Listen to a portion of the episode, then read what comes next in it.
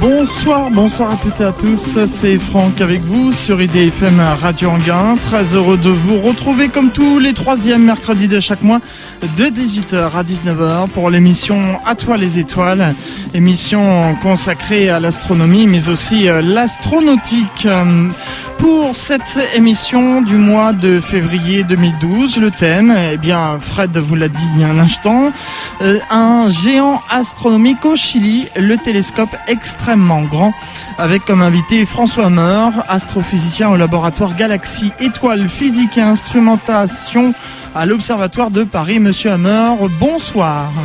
Bonsoir. Merci euh, d'avoir accepté de participer à cette émission euh, À toi les étoiles. Alors, euh, comme le veut la tradition, eh bien, avant de commencer cette émission, j'aime bien qu'on présente un peu l'invité et notamment sa fonction au sein de la structure pour laquelle il travaille. là, il s'agit de l'Observatoire de Paris que les auditeurs fidèles doivent connaître puisque c'est vrai qu'il y a très nombreux astrophysiciens et, et membres de cet observatoire qui se sont succédés dans ces émissions, mais c'est bien de temps en temps quand même euh, de rappeler. Alors, Monsieur Hammer, euh, parlez-nous un peu de votre euh, fonction et de l'Observatoire de Paris. Oui, tout à fait. L'Observatoire de Paris est effectivement la, la structure, l'institut qui rassemble le plus grand nombre d'astronomes et d'astrophysiciens en France, avec à peu près, il correspond à peu près à un tiers de l'astronomie française avec comme point d'or justement le, la construction et la mise au point d'instruments qui vont euh, dans le ciel d'une part et aussi euh, qui vont se, qui vont s'installer aussi vers des, des, très grands télescopes, dont le télescope dont on va parler aujourd'hui. Alors euh, pour euh, pour parler un peu de, de mes fonctions, moi d'abord ma première fonction c'est d'abord celle d'être un scientifique. Je suis un astrophysicien et comme tout astrophysicien, je suis passionné par essayer de comprendre l'univers et en particulier les limites de la connaissance. Euh, j'ai eu dans mon passé eu d'un rôle en particulier. J'ai fondé justement le laboratoire Galaxie Étoile Physique et Instrumentation, et puis un certain nombre de un certain nombre de, de, de fonctions qui sont plus euh, honorifiques que d'autres. Euh, mais je pense que le, un des points aussi qui correspond aussi à ma, à ma carrière, à mon travail, c'est aussi de non seulement essayer de comprendre vraiment les limites au niveau de la, au, au niveau de de, des connaissances scientifiques, euh, c'est aussi de construire des instruments qui nous permettent de faire ceci. Donc on a installé des instruments sur les très grands télescopes, qui sont des télescopes de 8 mètres 20 de diamètre, qui sont au Paranal au Chili. Euh, on en a installé en 2002, puis plus récemment en 2009. Et là maintenant, la, la question, bah, c'est justement bah, de parler de ce télescope extrêmement grand. Mais euh, j'aimerais qu'on fasse une précision parce que quand on parle de télescope extrêmement grand, on pense euh, tout de suite à, euh, au VLT. Alors il faut pas confondre, hein, ce n'est pas la même chose. Alors absolument, le, le Very Large Telescope, le VLT, donc c'est des grands télescopes, très grands télescopes. Bon, 8 mètres 20 de diamètre, excusez du peu, c'est quand même quelque chose d'assez considérable. Euh, ce sont les télescopes avec lesquels maintenant l'ensemble euh, l'ensemble des, des, astrophysiciens de la planète travaillent. Alors il y a des télescopes comparables au Keck, euh, à Hawaï, Gemini, enfin etc. Il y a une dizaine de télescopes qui ont cette taille-là, qui ont fait, qui ont donné euh, aux astrophysiciens et je dirais plus généralement à l'homme euh, bah des, des connaissances qu'on ne pouvait pas imaginer auparavant. Vous voyez, moi, j'ai travaillé à l'époque, c'était dans les années 90. Euh, on a travaillé à faire le premier relevé de galaxies lointaines. C'est-à-dire d'un seul coup, on a multiplié, c'est toujours étonnant, multiplié la taille de l'univers connu par un facteur 100. Vous voyez, c'est quand même beaucoup. Et ben avec le VLT, on a fait encore beaucoup plus. On était allé, on, on est allé fouiller, on est allé chatouiller du, on est allé chatouiller les, les, les presque les toutes premières galaxies. Mais c'est là où on arrive justement à la différence entre ce VLT et les télescopes qui vont être encore plus grands qu'on espère pouvoir construire, c'est qu'on est arrivé à remonter dans le passé de l'univers, parce qu'évidemment, quand on observe les galaxies très lointaines, elles ont émis leur lumière il y a tellement longtemps, en fait c'était des objets très jeunes au moment où on les observe, et ben on arrive juste à voir avec le VLT, avec le télescope spatial aussi, on arrive juste à voir des points des points, et avec des points, vous faites pas grand-chose, vous comprenez pas exactement ce qui se passe, et c'est une des raisons pour laquelle on veut aller plus loin. Mais il y en a d'autres. Mmh. Qu'est-ce qui a euh, motivé pour euh, la fabrication de ce télescope extrêmement grand? Alors c'est vraiment deux choses fondamentales. Bon, la première, je vous en ai parlé, c'est plus vous avez une grande surface collectrice, plus vous allez euh, récupérer de la lumière des photons. Et le, on peut décrire l'astronome comme étant euh, quelqu'un qui a très fin, très fin de photons. Alors ça, c'est la première chose. Donc plus, on, on, va aller voir de plus en plus loin, bien sûr. Mais c'est pas la seule du tout. L'autre, l'autre point qui est un peu moins connu probablement en général du public, c'est que plus un télescope est grand, plus il est résolvant. C'est-à-dire, plus un télescope est grand, plus vous allez être capable de voir des détails inimaginables dans l'univers. Alors, je vais vous donner une comparaison très rapide. Hein. Euh, L'œil humain, vous, ce que vous voyez, vous êtes capable de voir ce qu'on appelle une minute d'arc. Une minute d'arc, pour, pour vous ayez une idée, c'est un trentième du diamètre de la Lune. Vous voyez, c'est ce que votre œil est capable de résoudre. D'accord. Là, on est en train de... Le, le, les télescopes actuels, aujourd'hui, euh, l'atmosphère nous limite typiquement à une seconde d'arc. Mmh.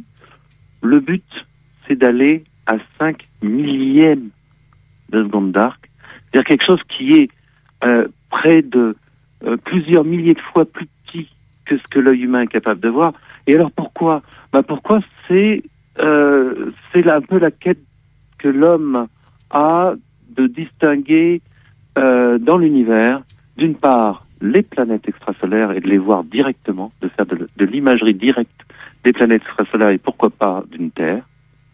Et puis d'autre part, d'aller voir les tout premiers objets, d'aller vraiment les chercher, d'aller les fouiller, d'aller vraiment les comprendre. Donc c'est ces deux grandes quêtes qui poussent euh, à construire un télescope beaucoup plus grand. Et pour vous donner l'ordre de grandeur, ces fameux 5 milliards de secondes, c'est à peu près l'équivalent de la taille d'un camion sur la Lune. Ah oui, effectivement, oui. Ça donne vraiment une idée. Donc beaucoup plus puissant que le VLT actuel beaucoup plus puissant. En fait, le, le, le rapport de la, de la qualité que vous pouvez obtenir, hein, de la précision que vous pouvez obtenir, c'est vraiment le rapport des, le rapport des diamètres des, des télescopes. D'accord. Alors là, il s'agirait d'un télescope qui ferait juste près de 40 mètres de diamètre. Mmh. Donc quelque chose de encore, vous voyez, cinq fois plus grand. Hein, c'est quelque chose de, de, considérable. Pour vous donner un peu des ordres de grandeur, ce serait un télescope qui serait plus grand que l'Arc de Triomphe, vous voyez, 78 mètres de haut, c'est ah du peu. Plus petit que la Tour Eiffel, certes, mais euh, une structure absolument ultra géante, euh, avec euh, une structure dont le but, et ça c'est vraiment un des points qui est, qui est, très original dans les, dans les nouveautés technologiques, c'est que là le télescope serait totalement dédié justement à améliorer cette fameuse qualité d'image, c'est-à-dire essayer d'aller voir bah, les, nos, nos voisines, les planètes dans, autour d'autres soleils. Mmh quand cette décision a été prise, euh, il a fallu trouver un lieu. Donc là, en fait, euh, c'est au Chili. Alors, je vais juste vous contrôler un tout petit peu. La décision n'a pas oui. été encore prise formellement. D'accord. Disons que les, les, pays européens, plus un grand, un grand ami euh, qui se, se, prépare à nous rejoindre, qui est le Brésil, sont, se rapprochent vraiment d'une décision. On espère avoir une décision cette année, en fait voire en milieu d'année. Euh, par contre, les choix ont été faits de vraiment, c'est une des priorités de la science euh, européenne, c'est certain. Le site a effectivement été choisi. Par contre, vous avez tout à fait raison. Mmh. Il a été même choisi et pour aller même un tout petit peu plus loin, on est déjà en train de travailler dessus. Donc c'est un site qui se trouve au Chili, pas très loin, pas très loin de, de là où se trouve le, le Very Large Telescope, à une vingtaine de kilomètres. Oui, c'est pas très loin. Le site s'appelle Cerro Armazones et c'est un site qui a une qualité exceptionnelle. Bon, j'ai été au Paranal à l'époque, euh, et c'est un, un, un, site assez extraordinaire puisque typiquement vous avez, euh, il pleut une fois par an, ah oui. et vous avez la chance de voir une fleur une fois par an. vous voyez, euh, conditions extrêmement sèches, extrêmement remarquables au niveau, au niveau des observations astronomiques sur ce type de site. Oui, voilà, parce qu'on n'a pas les problèmes qu'on rencontre euh, nous en tant qu'astronomes amateurs, c'est-à-dire ces turbulences dans l'atmosphère, le ciel couvert, euh, euh, etc. Alors, on les a, mais à un autre niveau, vous voyez, parce que euh, les nuages, pas trop, il hein, y, y, en a quand même, mm -hmm. ça, ça, peut arriver, parce que c'est quand même pas trop trop loin de l'océan, donc de temps en temps, il peut y avoir quelques nuages qui arrivent. Euh, par contre, en fait, on a les mêmes problèmes que les astronomes amateurs, simplement, on est plus exigeant. Mm -hmm. Je dirais que c'est juste ça. Euh, les turbulences qu'on essaye vraiment de, de, de, supprimer avec justement les techniques d'optique adaptative, donc des techniques qui permettent en fait, en regardant des étoiles témoins, de vraiment de vérifier comment la turbulence de, de l'atmosphère peut être peut d'abord mesurer et ensuite corriger. En fait, on, ce qu'on essaye d'avoir, c'est vraiment des détails tellement précis que euh, on est très touché évidemment par la, par la turbulence. C'est pour ça qu'on retrouve d'ailleurs beaucoup d'instruments d'astronomes amateurs, bah, sont des fois euh, des, euh, des proviennent des fois de l'astronomie euh, professionnelle, ce qui est bien naturel. Oui, euh, alors ça justement vous apportez de l'eau à mon moulin hein, parce que c'est ce qu'on disait euh, dans, dans une des émissions avec euh, Jacques Arnoux qui disait qu'aujourd'hui les, les astronomes amateurs sont en train de rattraper les professionnels mais les professionnels prennent toujours une longueur d'avance. Bah, il faut bien quand même. Oui, bien sûr. Je dirais, mais, euh, mais il, euh, juste pour faire peut-être une petite digression, euh, l'astronomie amateur est, a, a, de très beaux jours de, devant elle parce que il y a des domaines scientifiques maintenant qui sont euh, qui ont énormément besoin de l'astronomie amateur. Tout ce qui en fait les besoins de d'observation euh, de très grands champs euh, est très très bien représenté par l'astronomie amateur et d'étoiles variables, etc. De surveillance, il y a beaucoup de choses à mon avis encore à faire. Alors pour revenir sur les sur, le, les télescopes ultra géants où là vraiment là par contre c'est vraiment des choses comment dire même euh, pour les astronomes professionnels, euh, typiquement, c'est des projets de, de, type mondial. C'est pratiquement une communauté entière. On, on, espère réunir une dizaine, voire une quinzaine de pays autour de ce projet. Euh, ce sera un mécano absolument gigantesque, avec 85 000 éléments, qui pèsera, qui pèsera pas loin, pas loin de 450 tonnes, dont 300 tonnes seront mobiles.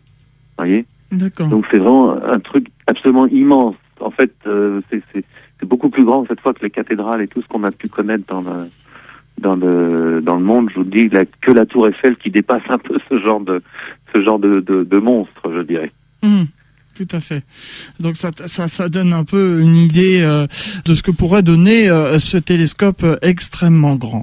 On pourrait parler notamment des financements parce que évidemment tout ça ce n'est pas gratuit, donc il va falloir avoir des financements qui participent.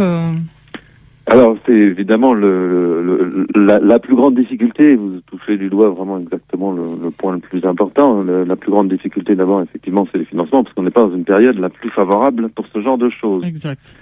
Euh, la première chose, c'est qu'effectivement, l'organisation européenne qui est responsable hein, de, du projet, euh, d'une part, euh, espère obtenir une contribution non négligeable des pays européens, mais surtout, surtout, cherche des contributions euh, euh, venant de pays qu'on appelle dits émergents, des pays qui donc, eux, ont des communautés scientifiques qui sont en train d'émerger, et ça c'est la réalité. Euh, je vais vous donner un exemple. Le Brésil, j'étais au Brésil à la fin de à la fin de, de l'année dernière, fin 2011, et invité par la Société des astronomes brésiliens. Il se trouve que j'avais été il y a 15 ans au Brésil auparavant. Euh, L'an dernier, j'ai rencontré, il y avait 350 astronomes brésiliens, c'est-à-dire qu'ils ont multiplié leur nombre d'astronomes en 15 ans par 10. Hmm.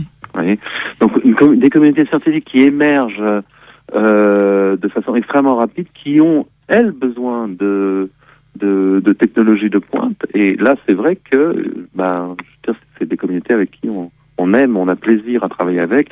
Il se trouve, bon, ça fait toujours plaisir à entendre. Euh, une grande partie de l'astronomie brésilienne a été euh, euh, a été faite par des par des, des anciens étudiants qui étaient en France. Donc, mm. La France a joué un rôle très important vis-à-vis comme le Brésil, et c'est une communauté qui est, qui est formidable. Donc le financement n'est pas facile, c'est quand même pas une petite somme, c'est un peu plus d'un milliard d'euros mm. quand même. Euh, actuellement, il est presque, on se rapproche de la finalisation. Euh, il se trouve que l'Europe, pour une fois, hein, euh, il y a, a d'autres exemples, enfin bon, cet exemple-là est un bel exemple en tout cas. Euh, L'Europe a une magnifique avance sur les États-Unis dans ce domaine. D'accord. Alors j'ai des questions d'internautes. Hein. Je rappelle que les internautes peuvent poser des questions en direct pendant cette émission, euh, soit par téléphone 0134 12 12 22 ou encore euh, via internet euh, le www.idfm98.fr euh, rubrique contact. Les questions tombent sous mes yeux et là j'ai une question de Stéphane qui dit vous avez évoqué tout à l'heure que sur le, le, le futur site les travaux ont commencé. Or, on ne sait pas encore si le projet est accepté. Euh, n'est-ce pas mettre un peu la charrue avant les bœufs? Effectivement, ça l'est un petit peu. Il y avait une petite part de risque. En fait, les travaux ont commencé en, en, en janvier de cette année. Vous voyez, donc la part de risque est assez, un peu plus, un peu plus faible. Par contre, par contre, tout de même, là où il y a eu une part de risque un peu plus grande, c'est l'an dernier, en début d'année dernière, l'Organisation européenne a négocié avec le Chili la cession du terrain. C'est un terrain qui va être mis sous, qui est mis sous Euh, le risque est beaucoup plus faible maintenant parce qu'on pense vraiment assez. Au pire, le, le, on devrait avoir un délai d'un ou deux ans. Au pire. Donc l'idée de commencer à parce que le vous, vous voyez imaginez le, le, terrain vous voulez installer une structure qui typiquement euh, euh, correspond euh, correspond à la taille d'une vingtaine de terrains de football voyez? Oui. rien, rien que le dôme hein Hmm. thème alors après vous avez tout ce qui est autour bien sûr donc la montagne vous devez déjà l'aplatir Ah oui. c'est aussi bête que ça Oui. et on se doute bien que là le coût de ce type de travaux est pas si énorme et il vaut mieux quand même le faire parce que sinon ben on, le projet pourrait se prendre facilement deux ans de retard rien que pour ça quoi. Donc c'est pas des coûts considérables au pire du pire si vraiment il y avait une catastrophe hein, parce qu'on peut toujours imaginer Ouais. euh, c'est pas là où les je veux dire l'organisation européenne pourrait s'en remettre Oui. probablement. Mais la question est judicieuse. Hein. Il y avait quand même une petite part de risque et ça fait partir de ce genre de choses bah, qu'au niveau man- au niveau vous voyez de la gestion on est obligé des fois de prendre ça s'appelle des prises de risque. Puis au pire des cas, je ne sais pas si vraiment le projet est abandonné, le site peut toujours servir pour autre chose. Absolument. Voilà, il Absolument. sera, il restera donc euh, au, propriétaire. Monsieur Hammer, je vous propose qu'on s'interrompe quelques minutes, le temps d'une respiration musicale pour laisser euh, aux auditeurs euh, le temps de digérer euh, toutes ces informations et n'hésitez pas hein, à poser vos questions via par, via le téléphone 01 34 12 12 22 ou encore le www.idfm98.fr rubrique message live. Zebda le dimanche autour de l'église c'est une nouveauté. On écoute ça tout de suite. On se retrouve juste après pour la suite de cette émission. À tout de suite. IDFM 98 FM à Paris et dans toute l'île de France. IDFM Radio Regain. et partout dans le monde sur internet bien sûr. C'est IDFM c'est l'émission à toi les étoiles comme tous les troisièmes mercredis de chaque mois de 18h à 19h et aujourd'hui on parle d'un géant astronomique au Chili le télescope extrêmement grand avec comme invité François Meur astrophysicien au laboratoire Galaxie Étoile Physique et Instrumentation à l'Observatoire de Paris. Alors justement euh, instrumentation ça m'intéresse. On va parler un peu de, l'instrumentation de la structure de ce télescope extrêmement grand. Alors oui, c'est toujours intéressant parce que c'est vraiment un, un, pur produit de la très haute technologie euh, européenne. Avec, euh, pour vous donner, je vais vous donner quelques quelques éléments. Donc c'est l'idée, c'est il faut faire très attention quand vous construisez des, des monstres de cette taille parce que euh, vous êtes très contraint par le poids. Mhm. Donc l'idée, c'est en fait d'avoir un système qui va être totalement purement tubulaire. Vous voyez, on divise en fait le, le poids par rapport à, à une structure qui serait pleine, on divise le poids par un facteur 10, considérable. Le miroir lui-même, le grand miroir qui fera 39,3 mètres de diamètre, sera fait euh, à lui tout seul par 798, enfin, pratiquement 800 hein, euh, segments qui vont faire chacun 1m45. Donc on va ajuster les uns, tous ces segments les uns aux autres, et dessous, il va y avoir des actuateurs qui vont en fait permettre d'aligner euh, l'ensemble de tous ces miroirs 798, vous voyez, excusez du peu, Mhm. et de permettre de, re- de, de produire un, miroir euh, un miroir parfait qui lui-même devra aussi compenser voyez, les effets de la gravitation. Donc on se retrouve déjà avec un premier système assez complexe. À côté de ça, vous avez euh, l'aspect optique. Il se trouve que là, l'ESO et l'ESO, euh, la, la chance européenne, a la chance d'avoir les meilleurs opticiens, dont un que j'apprécie beaucoup, Bernard Delap, qui est un des meilleurs opticiens du monde.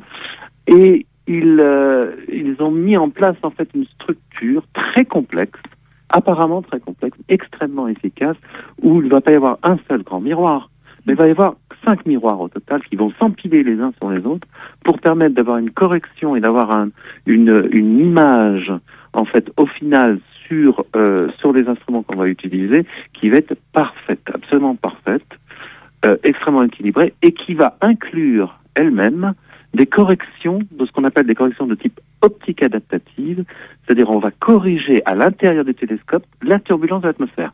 voyez, quand on parlait des astronomes amateurs tout à l'heure, Mhm. là, pour le coup, je vous garantis pas que vous aurez ça sur le marché dans les années qui viennent. C'est pas faux. c'est pas faux. Et je crois que le VLT a déjà cette technique. Hein. Alors, le VLT dispose d'une technique qui est la technique euh, de ce qu'on appelle l'optique active, où là, l'optique active a pour but simplement de compenser la déformation euh, d'un miroir par, le, par, par son propre poids. hein. Il y a une déformation. Mm. Si vous inclinez un miroir, vous allez avoir un petit effet qui est faible, mais qui un- qui est pas négligeable. Et là, on appelle ça l'optique adaptative. Vous mettez des vérins derrière pour compenser. L'optique adaptative, c'est plus compliqué. Vous devez vraiment récupérer cette fois l'ensemble de, des informations du ciel, des étoiles du ciel, pour corriger. Et là, ça se fait dans le télescope. Alors, le, les VLT maintenant, et, et là on passe à la deuxième partie, si vous avez un télescope, même si c'est un géant, un télescope gigantesque, le plus beau télescope du monde, vous êtes très content d'un un beau télescope. Mais si vous êtes un astronome professionnel, ça suffit pas du tout. Vous avez besoin d'instruments derrière. Vous avez besoin de ces instruments qui, eux, vont permettre de faire les mesures précises. Alors, ça peut être de la spectroscopie, ça peut être de l'imagerie, ça peut être ce qu'on appelle, nous, de la spectroscopie 3D, où cette fois, vous allez regarder les mouvements internes des objets. Et là, ces instruments sont extrêmement importants. Et c'est d'ailleurs, nous, nous euh, astronomes euh, en Europe, euh, bah, nous sommes très engagés dans les différents projets d'instruments qui vont être mis, qui vont être accolés sur les foyers, sur les foyers Nasmith de ce télescope. Toujours sur cette euh, structure de, de télescope, il y a un second miroir comme les comme les comme tous les télescopes? Ah, il y a un second miroir, Oui, c'est assez classique, on renvoie. voilà, oui, Il y a un miroir tertiaire d'accord. qui va faire un dernier renvoi. Alors lui, le but de ce miroir tertiaire, c'est essentiellement d'assurer une qualité homogène euh, de l'image sur tout le champ du télescope. Mhm, Il y a un quatrième miroir mhm. qui lui va faire cette fameuse correction d'optique adaptative, c'est-à-dire qu'il va être contrôlé par des systèmes qui vont observer, euh, qui vont observer soit des étoiles naturelles, soit des étoiles laser. Il va y avoir des, des étoiles laser qui accompagneront le télescope et qui va en déduire une déformation qui va s'appliquer sur lui pour suivre les, la- pour suivre les perturbations atmosphériques et donc corriger de la turbulence partiellement, certes. Mm. Et puis il y aura un cinquième miroir qui lui va avoir le rôle, lui, de corriger ce qu'on appelle le type tilt, c'est-à-dire juste les effets euh, pour pour vos auditeurs, juste pour qu'ils comprennent bien. En fait, le type tilt, euh, vous avez tous vu, je pense, des étoiles scintiller dans le ciel. Oui, En fait, elles scintillent pas pour de vrai. Des étoiles, c'est des, c'est des soleils, hein, donc euh, leur luminosité ne varie pas, enfin pour la majorité d'entre eux. Et en fait, c'est juste dû à notre atmosphère et au petit mouvement en fait de la lumière à l'intérieur de dans dans, dans l'atmosphère induit par la turbulence, qui nous donne l'impression en fait de mouvement. Et en fait, notre œil n'est pas capable de résoudre. Et lui, il a l'impression de voir en fait l'objet scintiller, l'objet changer de luminosité. Euh, c'est ce type qui est corrigé par le cinquième euh, le cinquième miroir. donc c'est les cinq miroirs que vous parliez tout à l'heure. D'accord. Je, je, je pensais que ces cinq miroirs faisaient partie du miroir primaire, mais en fait c'est tout tout cet ensemble de miroirs en fait. Voilà, oui, oui. D'accord. Quelques questions internet que j'ai euh, sélectionnées. Alors justement, vous parliez euh, il y a un instant d'étoiles laser et euh, il y a un auditeur qui demande, euh, il aimerait en savoir un peu plus sur ces étoiles laser. Ça l'intrigue. Ah oui, c'est très intriguant les étoiles laser. En fait, la raison pour pourquoi pourquoi on a besoin d'étoiles laser. Alors là, là, il faut que je vous donne quelques éléments quand même de ce qu'on appelle l'optique l'optique adaptative. Euh, l'optique adaptative, le but donc, comme je le disais, c'est d'observer des étoiles, d'observer des références. Hein, euh, pour en utilisant ces références, une étoile, on sait que c'est, on n'arrive pas à raisonner une étoile, donc une étoile on peut la considérer comme un point. Si on observe une étoile justement qui scintille, on va corriger scintillement et on va corriger à côté de l'étoile, donc on va pouvoir récupérer une belle image. Il se trouve que dans beaucoup de, de, de régions du ciel, il n'y a pas d'étoiles, et en particulier les régions du ciel qui intéressent les cosmologistes, dont je suis, les personnes qui étudient les objets les plus lointains, bah, ils n'aiment pas avoir des étoiles parce que ça leur ça pollue de Mm. leur point de vue. Donc ils vont se retrouver dans des régions du ciel où il n'y a pas d'étoiles. C'est pour ça qu'on invente, on a inventé l'idée de mettre en place des étoiles laser. Donc ils sont des vrais lasers cette fois, qu'on lance dans l'atmosphère, donc des même très puissants, il faut quand même dire. Par contre, à une longueur d'onde déterminée, c'est-à-dire qu'elles ne vont pas polluer le spectre observé par le télescope. Euh, et ce qu'on observe en fait, c'est la le retour de cette lumière, on va observer ce, ce, faisceau laser et grâce à ça, on va pouvoir pénétrer dans des zones assez profondes de l'atmosphère. En fait, on peut aller dans des zones qui, vont jusqu'à la dizaine, voire trentaine de kilomètres. D'accord. Donc voilà, c'est une, une, réponse à notre auditeur. Alors, euh, si on parle maintenant de, de l'avenir, quelle, quelle observation on pourra faire avec ce, ce télescope quand il sera opérationnel? Alors je vais vous donner un peu en vrac un certain nombre de projets. On va commencer d'abord par ce qui est le plus proche de nous. Ce qui est le plus proche de nous, ça va être les, les, les découvertes des, des planètes. Aujourd'hui, on connaît, on connaît plus de 600 planètes qui tournent autour d'autres soleils. Alors comment on connaît ces planètes? Ces planètes, on les connaît par une technique qui s'appelle, euh, c'est des techniques de spectroscopie de haute résolution, où en fait, lorsqu'un cortège planétaire tourne autour d'une étoile, euh, il va faire varier le centre de masse de cette étoile lorsqu'elle passe d'un côté, lorsque la planète passe d'un côté, puis de l'autre. Donc ces techniques de spectroscopie permettent de voir ça. Mais vous comprenez bien qu'on voit la planète de façon très indirecte. On voit l'effet de la planète sur le Soleil. Mais pour l'instant, on voit rien de la planète. On n'en mm. sait rien. Le télescope ultra géant, le, le LT, lui, va permettre, pas pour toutes, hein, bien sûr, mais pour un certain nombre d'entre elles, devrait être capable, grâce à sa résolution spatiale unique, devrait être capable d'aller les examiner de près. Mmh. Alors il faut énormément de techniques, c'est pas simple, il faut éteindre l'étoile qui est beaucoup plus brillante, donc on va masquer, essayer de masquer l'étoile, ou de la corriger avec des techniques euh, qui sont même parfois des techniques de type mathématique, et on va, grâce à ça, on va essayer de, de, de faire les images des étoiles. Mais imaginez, imaginez une seconde, vous faites l'image d'une Terre ou d'un candidat Terre, d'un objet dont vous, qui a la masse de la Terre, et on va en avoir dans les dix prochaines années des objets, euh, des planètes qui euh, extrasolaires qui ont la masse de, la Terre. On s'en rapproche euh, très rapidement maintenant. Euh, imaginez que vous arrivez à, faire l'image de ça. Ça veut dire que vous êtes capable d'aller beaucoup plus loin que ça. Vous allez être capable d'aller tester, par exemple, s'il y a de l'oxygène, mhm. s'il y a de l'eau, s'il y a même de la chlorophylle. Mhm.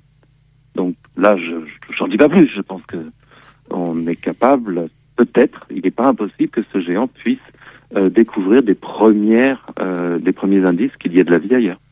Ce serait une découverte euh, phénoménale. Pas inintéressante, c'est le moins qu'on puisse dire. Ça nous, ça nous, ça ne rapproche pas de d'eux. Hein. Je, vous, je rappelle quand même aux auditeurs que avec les techniques actuelles et les vitesses des fusées actuelles, euh, il faut 80 000 ans pour rejoindre l'étoile, l'étoile la plus proche, mm. et que même si on réussissait à multiplier ça par un facteur 100 avec des, des moteurs qui n'existent pas aujourd'hui, des moteurs à annihilation, il faudrait 800 ans. Ah oui. On n'y est pas, hein, quand même. On n'y est pas, oui, en effet. Voilà. Alors, je peux, je peux, je peux continuer un petit peu en allant, un petit peu, en allant un petit peu plus loin. Cette fois, on va continuer aussi sur cette thématique des, des, des planètes, parce que c'est, on soupçonne de plus en plus, maintenant, on, on, ne le sait pas, mais on soupçonne de plus en plus qu'il pourrait y avoir des planètes autour de quasiment tous les soleils. 150 milliards de soleils dans la Voie lactée. Ça nous laisse rêveurs. Oui. Hein, voilà. On ne sait pas combien, on fait, donc, donc on est devant quelque chose, on a l'impression de, de voir à peine la toute petite, le tout, le, le tout petit sommet de l'iceberg. Et ben on peut aller encore plus loin avec ce télescope-là et un instrument adéquat, c'est un instrument qu'on propose d'ailleurs, euh, on devrait être capable d'aller chercher des planètes autour d'étoiles dans d'autres galaxies, dans les nuages de Magellan, hmm.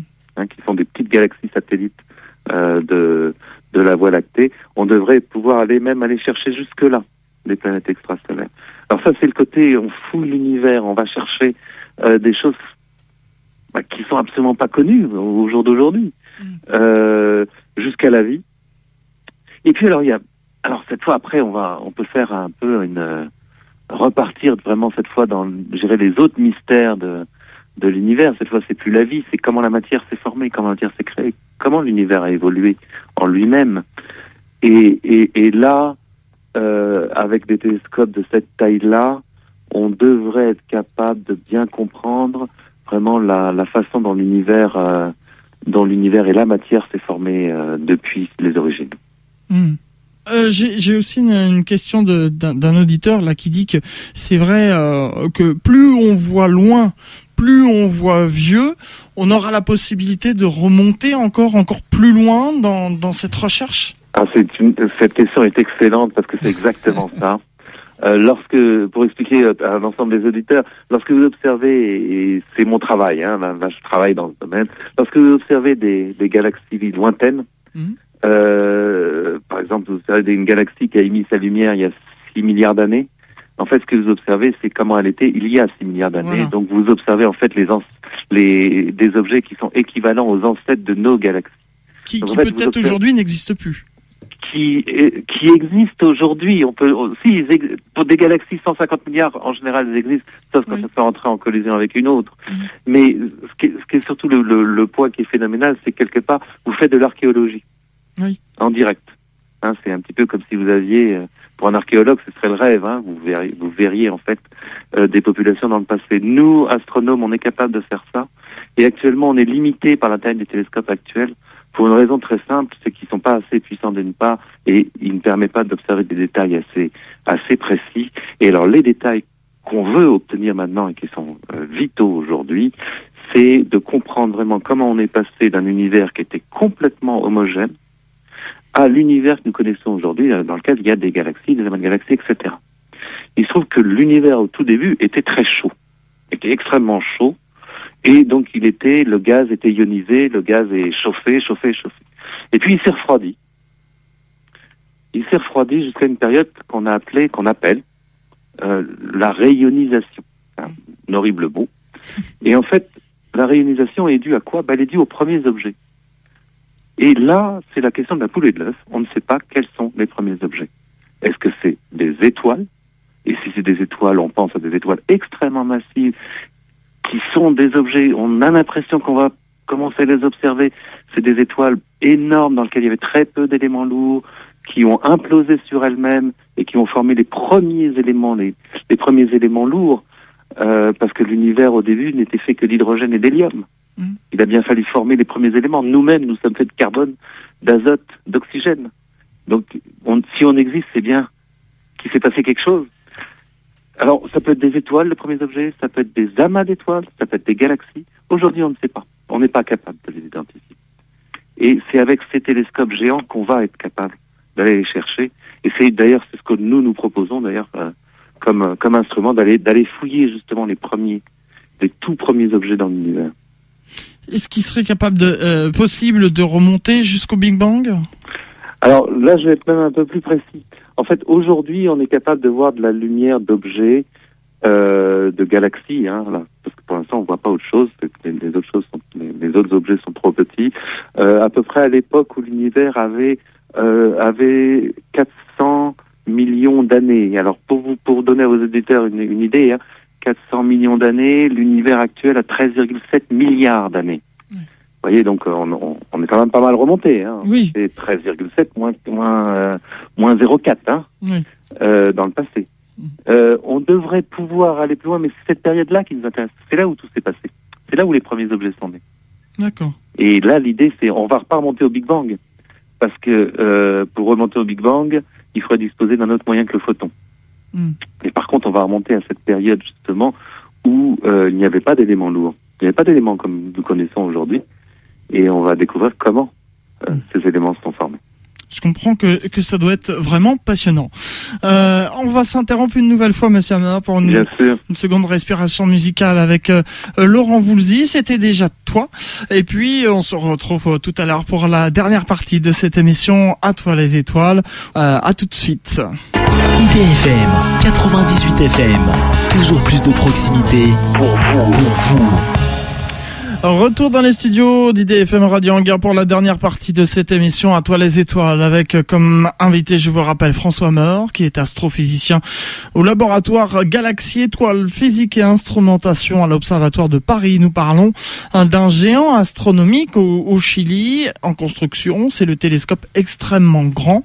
On continue donc euh, cette émission. Il y a eu pas mal de questions d'auditeurs qui sont arrivées euh, devant mes yeux concernant ce télescope et, et, euh, on me demande, euh, Monsieur Hammer, euh, quels, quels sont les mouvements du télescope? Est-ce que c'est une monture équatoriale ou c'est une monture euh, Quelle est la monture? Alors la monture du télescope est un peu particulière parce que à cause de ce système, vous voyez, à, à cinq miroirs, c'est une monture qui est un qui, qui, qui, qui n'est pas, qui n'est pas, je dirais, ce qu'on appelle classique. C'est, euh, sinon, c'est quand même le, euh, du, de, de l'astigmatisme euh, à trois miroirs. Si, si je voulais le comparer à quelque chose, c'est de l'asti- l'astigmatisme à trois miroirs sur lequel on a rajouté deux miroirs plats. D'accord. en fait. Donc euh, c'est des designs qui, c'est des définitions qui sont assez adoptées pour des télescopes de taille de 8 mètres effectivement. Alors, c'est euh, en fait, ce sont des mouvements azimutales. euh, Alors vous avez vous avez le droit effectivement au euh, azimutal bien sûr. D'accord. Oui. D'accord. Euh, toujours dans, dans les questions euh, d'auditeurs, quand ils demandent justement pour les miroirs. Alors, euh, il y a des, des gens qui sont très intéressés notamment pour euh, par, par les miroirs et qui euh, ont du mal en fait à s'imaginer un peu euh, le, le miroir primaire, euh, donc euh, le, le miroir euh, principal, je veux dire. Ouais, ouais. Euh, et ils demandaient si vous pouviez donner un petit peu plus de détails. Parce que c'est vrai que c'est un peu compliqué de donner Alors- des images à la radio. Ouais, c'est un peu délicat à la radio. Oui. Je vais vous décrire un petit peu quand même ce qui se passe. Vous avez d'abord le premier miroir qui est fait 39,3 mètres. Donc c'est là où arrivent les photons du ciel. Là, on récupère la surface collectrice est là. Ensuite, vous allez renvoyer là, tout cet ensemble-là vraiment tout en haut, tout en haut du télescope, c'est-à-dire à, à 70 mètres de haut, hein, quasiment, euh, sur le miroir secondaire qui lui fait déjà 4 mètres 2. Mhm. Donc vous allez déjà commencer à focaliser un peu votre votre lumière. Et puis le renvoi de tout ce, le renvoi du, du second miroir en fait a pour but de de permettre de de permettre en fait de traiter l'ensemble des l'ensemble des optiques. Ça doit garantir la qualité optique. C'est-à-dire que vous, il faut que cette fois le, le, le, le miroir de 4 mètres 2 nécessite cette fois de réoptimiser la qualité d'image et c'est pour ça qu'on a introduit un troisième miroir qui lui se retrouve cette fois encastré à l'intérieur du grand miroir, du miroir de 39 mètres. Et alors ensuite, c'est des renvois. Hein. Ensuite, on renvoie à deux miroirs plats qui sont les miroirs M4 et M5. Enfin, plats. M4, c'est le miroir qui fait de l'optique adaptative, donc lui, il est, il est plat, mais en fait, il est déformable, donc on peut changer sa forme. Et le miroir M5, lui, il est aussi, il est aussi plat, mais avec des déformations, euh, des déformations euh, beaucoup plus, euh, beaucoup plus importantes en taille. Et là, les deux miroirs sont situés sur le faisceau, c'est-à-dire toujours dans une partie qui est centrale à ce fameux miroir géant, euh, parce que c'est une zone, une zone d'obscuration qui est pas très grande. Hein, vous voyez, puisque là, on est en train de parler le, le, le miroir, euh, le miroir, par exemple, le M4, il fait 2 mètres, 2 mètres 40, donc c'est des, obscur- des obscurations qui sont pas très très grandes. Mais quand vous parlez de miroir déformable, euh, c'est en fait le, le- pour corriger. euh, parce que j'ai du mal à m'imaginer déformable. C'est-à-dire, on peut le rendre rond, carré. Non, c'est pas ça. Ah non, non, non, non, c'est plus des petites déformations. Imaginez un D'accord. système, imaginez un système dans lequel vous ayez, euh, c'est un miroir donc qui fait 2 mètres 40 de, de, de diamètre. Euh, imaginez que derrière vous ayez des tout petits vérins, mais vraiment une batterie de vérins, euh, c'est plusieurs, euh, plusieurs milliers, d'accord, qui vont appliquer de toutes petites forces à différents endroits de ce miroir. Vous allez donc pouvoir faire une surface qui va être à peu près ce que vous avez envie Mhm. pour votre miroir. Mhm. Et il se trouve que l'atmosphère, la, la, la, la réponse de l'atmosphère à la lumière va, va vous donner une va vous donner une, une forme. Et en fait, c'est ça que vous allez essayer de récupérer. Vous allez essayer de d'épouser la forme de l'atmosphère pour qu'en fait tous les photons vous arrivent sans le moindre sans la moindre phase. Et résultat net, vous allez corriger grâce à ça en fait euh, les turbulences de l'atmosphère. Alors là, le but de ce miroir, c'est de corriger essentiellement les turbulences de l'atmosphère euh, jusqu'à des hauteurs de la vingtaine de mètres, hein, c'est-à-dire là, vraiment les, turbulences basses. D'accord. Mais euh, quand on voit euh, quand même cinq miroirs, il faut les placer et il faut vraiment bien les placer pour pas que les uns les autres gênent en fait et obstruent euh, euh, ou gênent l'arrivée de la de, de la collecte de, des images. Tout à fait. Mais voyez, le, le- le- le- c'est assuré par la différence de taille entre le premier miroir qui fait 39,3 mètres Mhm. et tous les autres qui sont plus de 4,2 mètres. Oui. Donc en fait, vous voyez oui. tout de suite, c'est vous, vous, vous allez faire une, euh, une obscuration hein, dans le centre du grand miroir, ça Mhm. c'est clair. D'ailleurs, qu'on- utilise pour tout un tas de choses. D'ailleurs, nous-mêmes dans l'instrument, on, on va utiliser ce genre de choses, mais ça reste extrêmement petit par rapport à la, à la surface totale du miroir. Là, on est en train de parler de facteurs euh, Oui. très supérieurs à ça. Oui. Ah oui, euh, oui, effectivement. J'ai un auditeur qui m'a envoyé un lien sur Internet où on peut voir euh, la disposition des miroirs, effectivement, sur le site de l'ESO, ESO.org. Tout à fait, oui, j'aurais dû vous le dire tout de suite. Voilà. Tout à fait. Effectivement, oui, bah, voilà, on s'imagine, on s'imagine mieux. Donc pour ceux qui ont euh, Internet, euh, vous pouvez aller sur euh, le site euh, officiel. Et et c'est marrant parce que le logo c'est un hibou. Alors, c'est l'ancien logo. D'accord. parce que c'était alors ça c'est une petite histoire le, le télescope au démarrage alors ça c'était il y a, il y a une quinzaine d'années maintenant euh, l'idée c'est de construire encore quelque chose d'encore plus grand qui était pas très réaliste et qu'on a dû arrêter en fait Mm. c'était un télescope qui faisait 100 mètres de diamètre excusez du peu Mhm. D'accord. Mais il y a toujours en, en revanche ce- cet hibou euh, et les lettres OWL. Hall, oui ça s'appelait Voilà. Hall qui veut dire euh, chouette en Ah voilà, l'explication de euh, du, du logo. Euh, autre question d'auditeur euh, toujours sur ce, ce télescope. Alors on parlait tout à l'heure de d'as- d'as- d'astronomes euh, professionnels amateurs et là j'ai une question de, de Cédric qui dit sur euh, au pic du midi par exemple des astronomes amateurs peuvent venir faire des observations ou proposer. Est-ce que sur euh, ce, ce télescope des astronomes amateurs pourront proposer des idées d'observation? Peut-être pas forcément y venir, mais euh, voilà. Écoutez, ça, je ne sais pas à quel point c'est faisable sur les télescopes de 8 mètres 2 actuels. Oui. Ce que je peux dire pour rassurer quand même les, astronomes amateurs qui nous écoutent, c'est que même un astronome professionnel peut avoir des difficultés, moi-même, euh, j'ai eu ça ces dernières années, euh, parce que le, le nombre de demandes augmente tellement que c'est très difficile d'avoir du temps. Parce que comme déjà, premier point, il faut pas oublier, quand même un point important.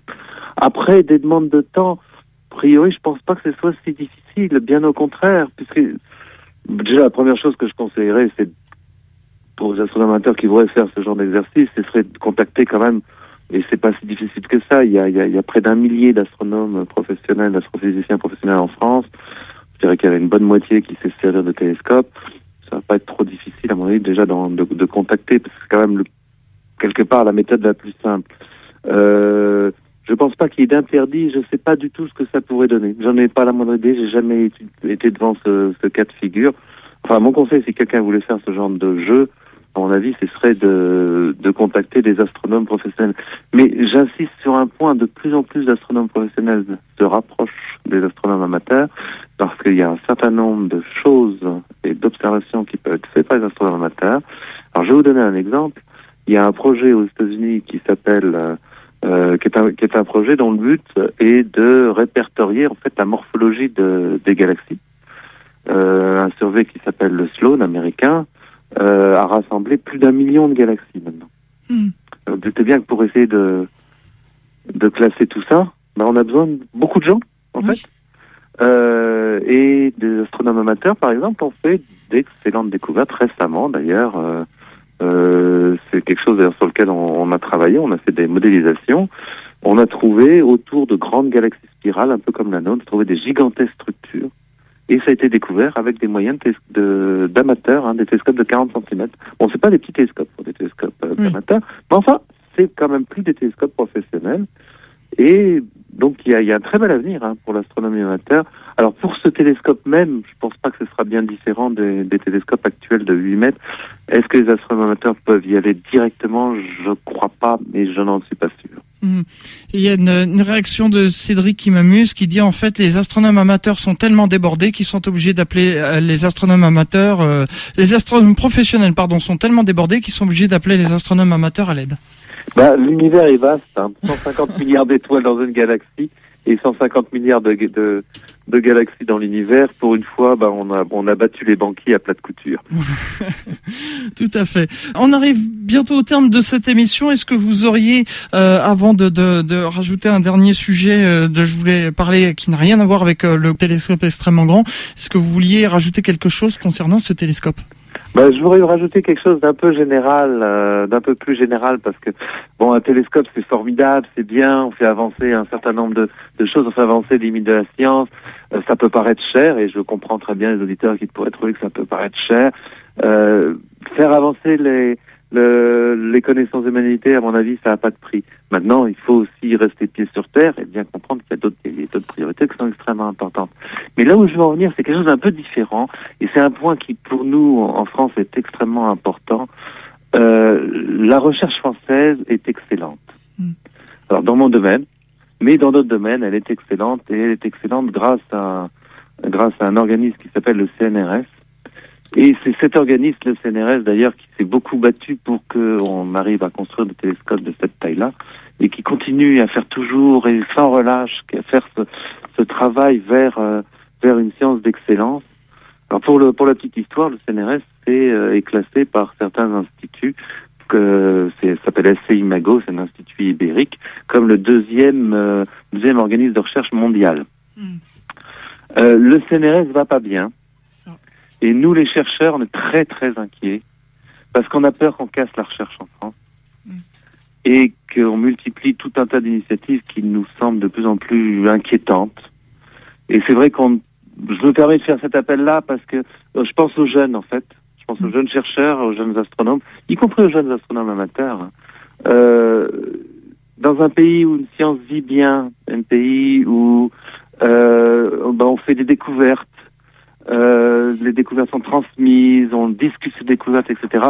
Les choses vont toujours beaucoup mieux que dans un pays, et on a un exemple sous les yeux, c'est l'Italie, euh, où la science s'effondre, où le gouvernement laisse tout à volo et les choses se- vont de plus en plus mal. Alors, je vais vous donner pour la petite histoire un exemple. Bah, Rapidement. les- Oui, très rapide. Oui. Notre laboratoire, par exemple, accueille de plus en plus de, de chercheurs italiens et mon successeur à la tête du laboratoire est italien. C'est très bien pour nous, mais je pense pas que ce soit très bien pour l'Italie. Mm, Je vois, oui. Euh, je- voilà donc euh, pour euh, ce, ce télescope extrêmement grand. Et avant de, de conclure cette émission, j'avais promis, vous connaissez peut-être Pierre-François Mouriot, qui est venu d'ailleurs plusieurs fois dans cette émission à toi les étoiles. Une nouvelle association a été créée, je voudrais en faire un petit clin d'œil. C'est une, une association qui s'appelle Histoire d'espace, euh, qui a été créée par des passionnés d'histoire, de l'exploration spatiale. Cette euh, association est pour la vulgarisation, hein, bien sûr, on s'en doute. Euh, elle organise notamment des conférences et des expositions, et notamment une exposition qui a euh, commencé le 1er février et c'est jusqu'au 2 mars. C'est l'homme dans l'espace euh, fait la une. Euh, ça se passe à la Maison de l'Environnement et du Développement Durable à l'aéroport de Paris-Orly. Et puis, vous pourrez aller voir aussi, j'y serai d'ailleurs pour ceux qui vont me rencontrer, le vendredi 17 février à 19h, Pierre-François Mouriot et euh, Philippe euh, Vanotto euh, donneront une conférence gratuite à la Maison de l'Environnement et du Développement Durable de l'aéroport de Paris-Orly sur le thème La course aux premiers astronautes, des intérêts politiques à l'intérêt du grand public, donc à ne pas manquer. Voilà pour euh, cette émission À toi les étoiles, à ne pas manquer donc pour euh, ce rendez-vous. Merci beaucoup, euh, Monsieur Hammer, Merci beaucoup de votre participation. Un dernier mot pour nos auditeurs pour conclure. Bah, j'aime, j'ai- j'aime beaucoup pouvoir faire partager ces, toutes ces passions et je pense que il faut toujours garder bien en tête que euh, on a notre vie sur la terre, on a plein de choses, euh, des fois qui nous paraissent gênantes, etc. Mais toujours garder la tête dans les étoiles, c'est pas une mauvaise idée. Merci beaucoup. Bonsoir. Bonsoir Monsieur Hammer. Merci beaucoup. Merci aussi euh, au service presse de, de l'Observatoire de Paris euh, qui m'a euh, donc euh, suggéré ce thème pour euh, ce soir. Rendez-vous eh bien le troisième mercredi du mois de mars, le 21 mars. On parlera euh, du beau livre de l'univers euh, à ne pas manquer. Euh, donc c'est un livre qui vient de sortir. Et puis dans un instant, c'est le journal de RFI suivi du Mag Music avec Tough Country et Souvenirs, Astromancie et la nuit antenne ouverte étincelle avec Angélique. Au revoir à tous. Rendez-vous le, le 21 mars. IDFM 98 FM